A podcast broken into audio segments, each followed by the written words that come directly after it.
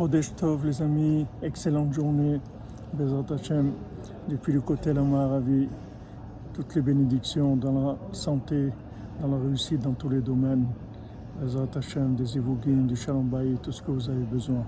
Rabbeinu dit il faut prier tout le temps, même si on ne voit pas des résultats. Parce que toutes les prières qu'on fait, c'est sûr qu'elles sont acceptées. Seulement, il y a des moments où ça s'ouvre et à ce moment-là, tout ce qu'on a demandé, ça va amener les résultats qu'on attendait. Donc prier, Kavel Hachem, tout le temps, il faut revenir, revenir à la prière sans arrêt, sans arrêt. Parce que Rabbeinu nous garantit que la prière, ça marche tout le temps.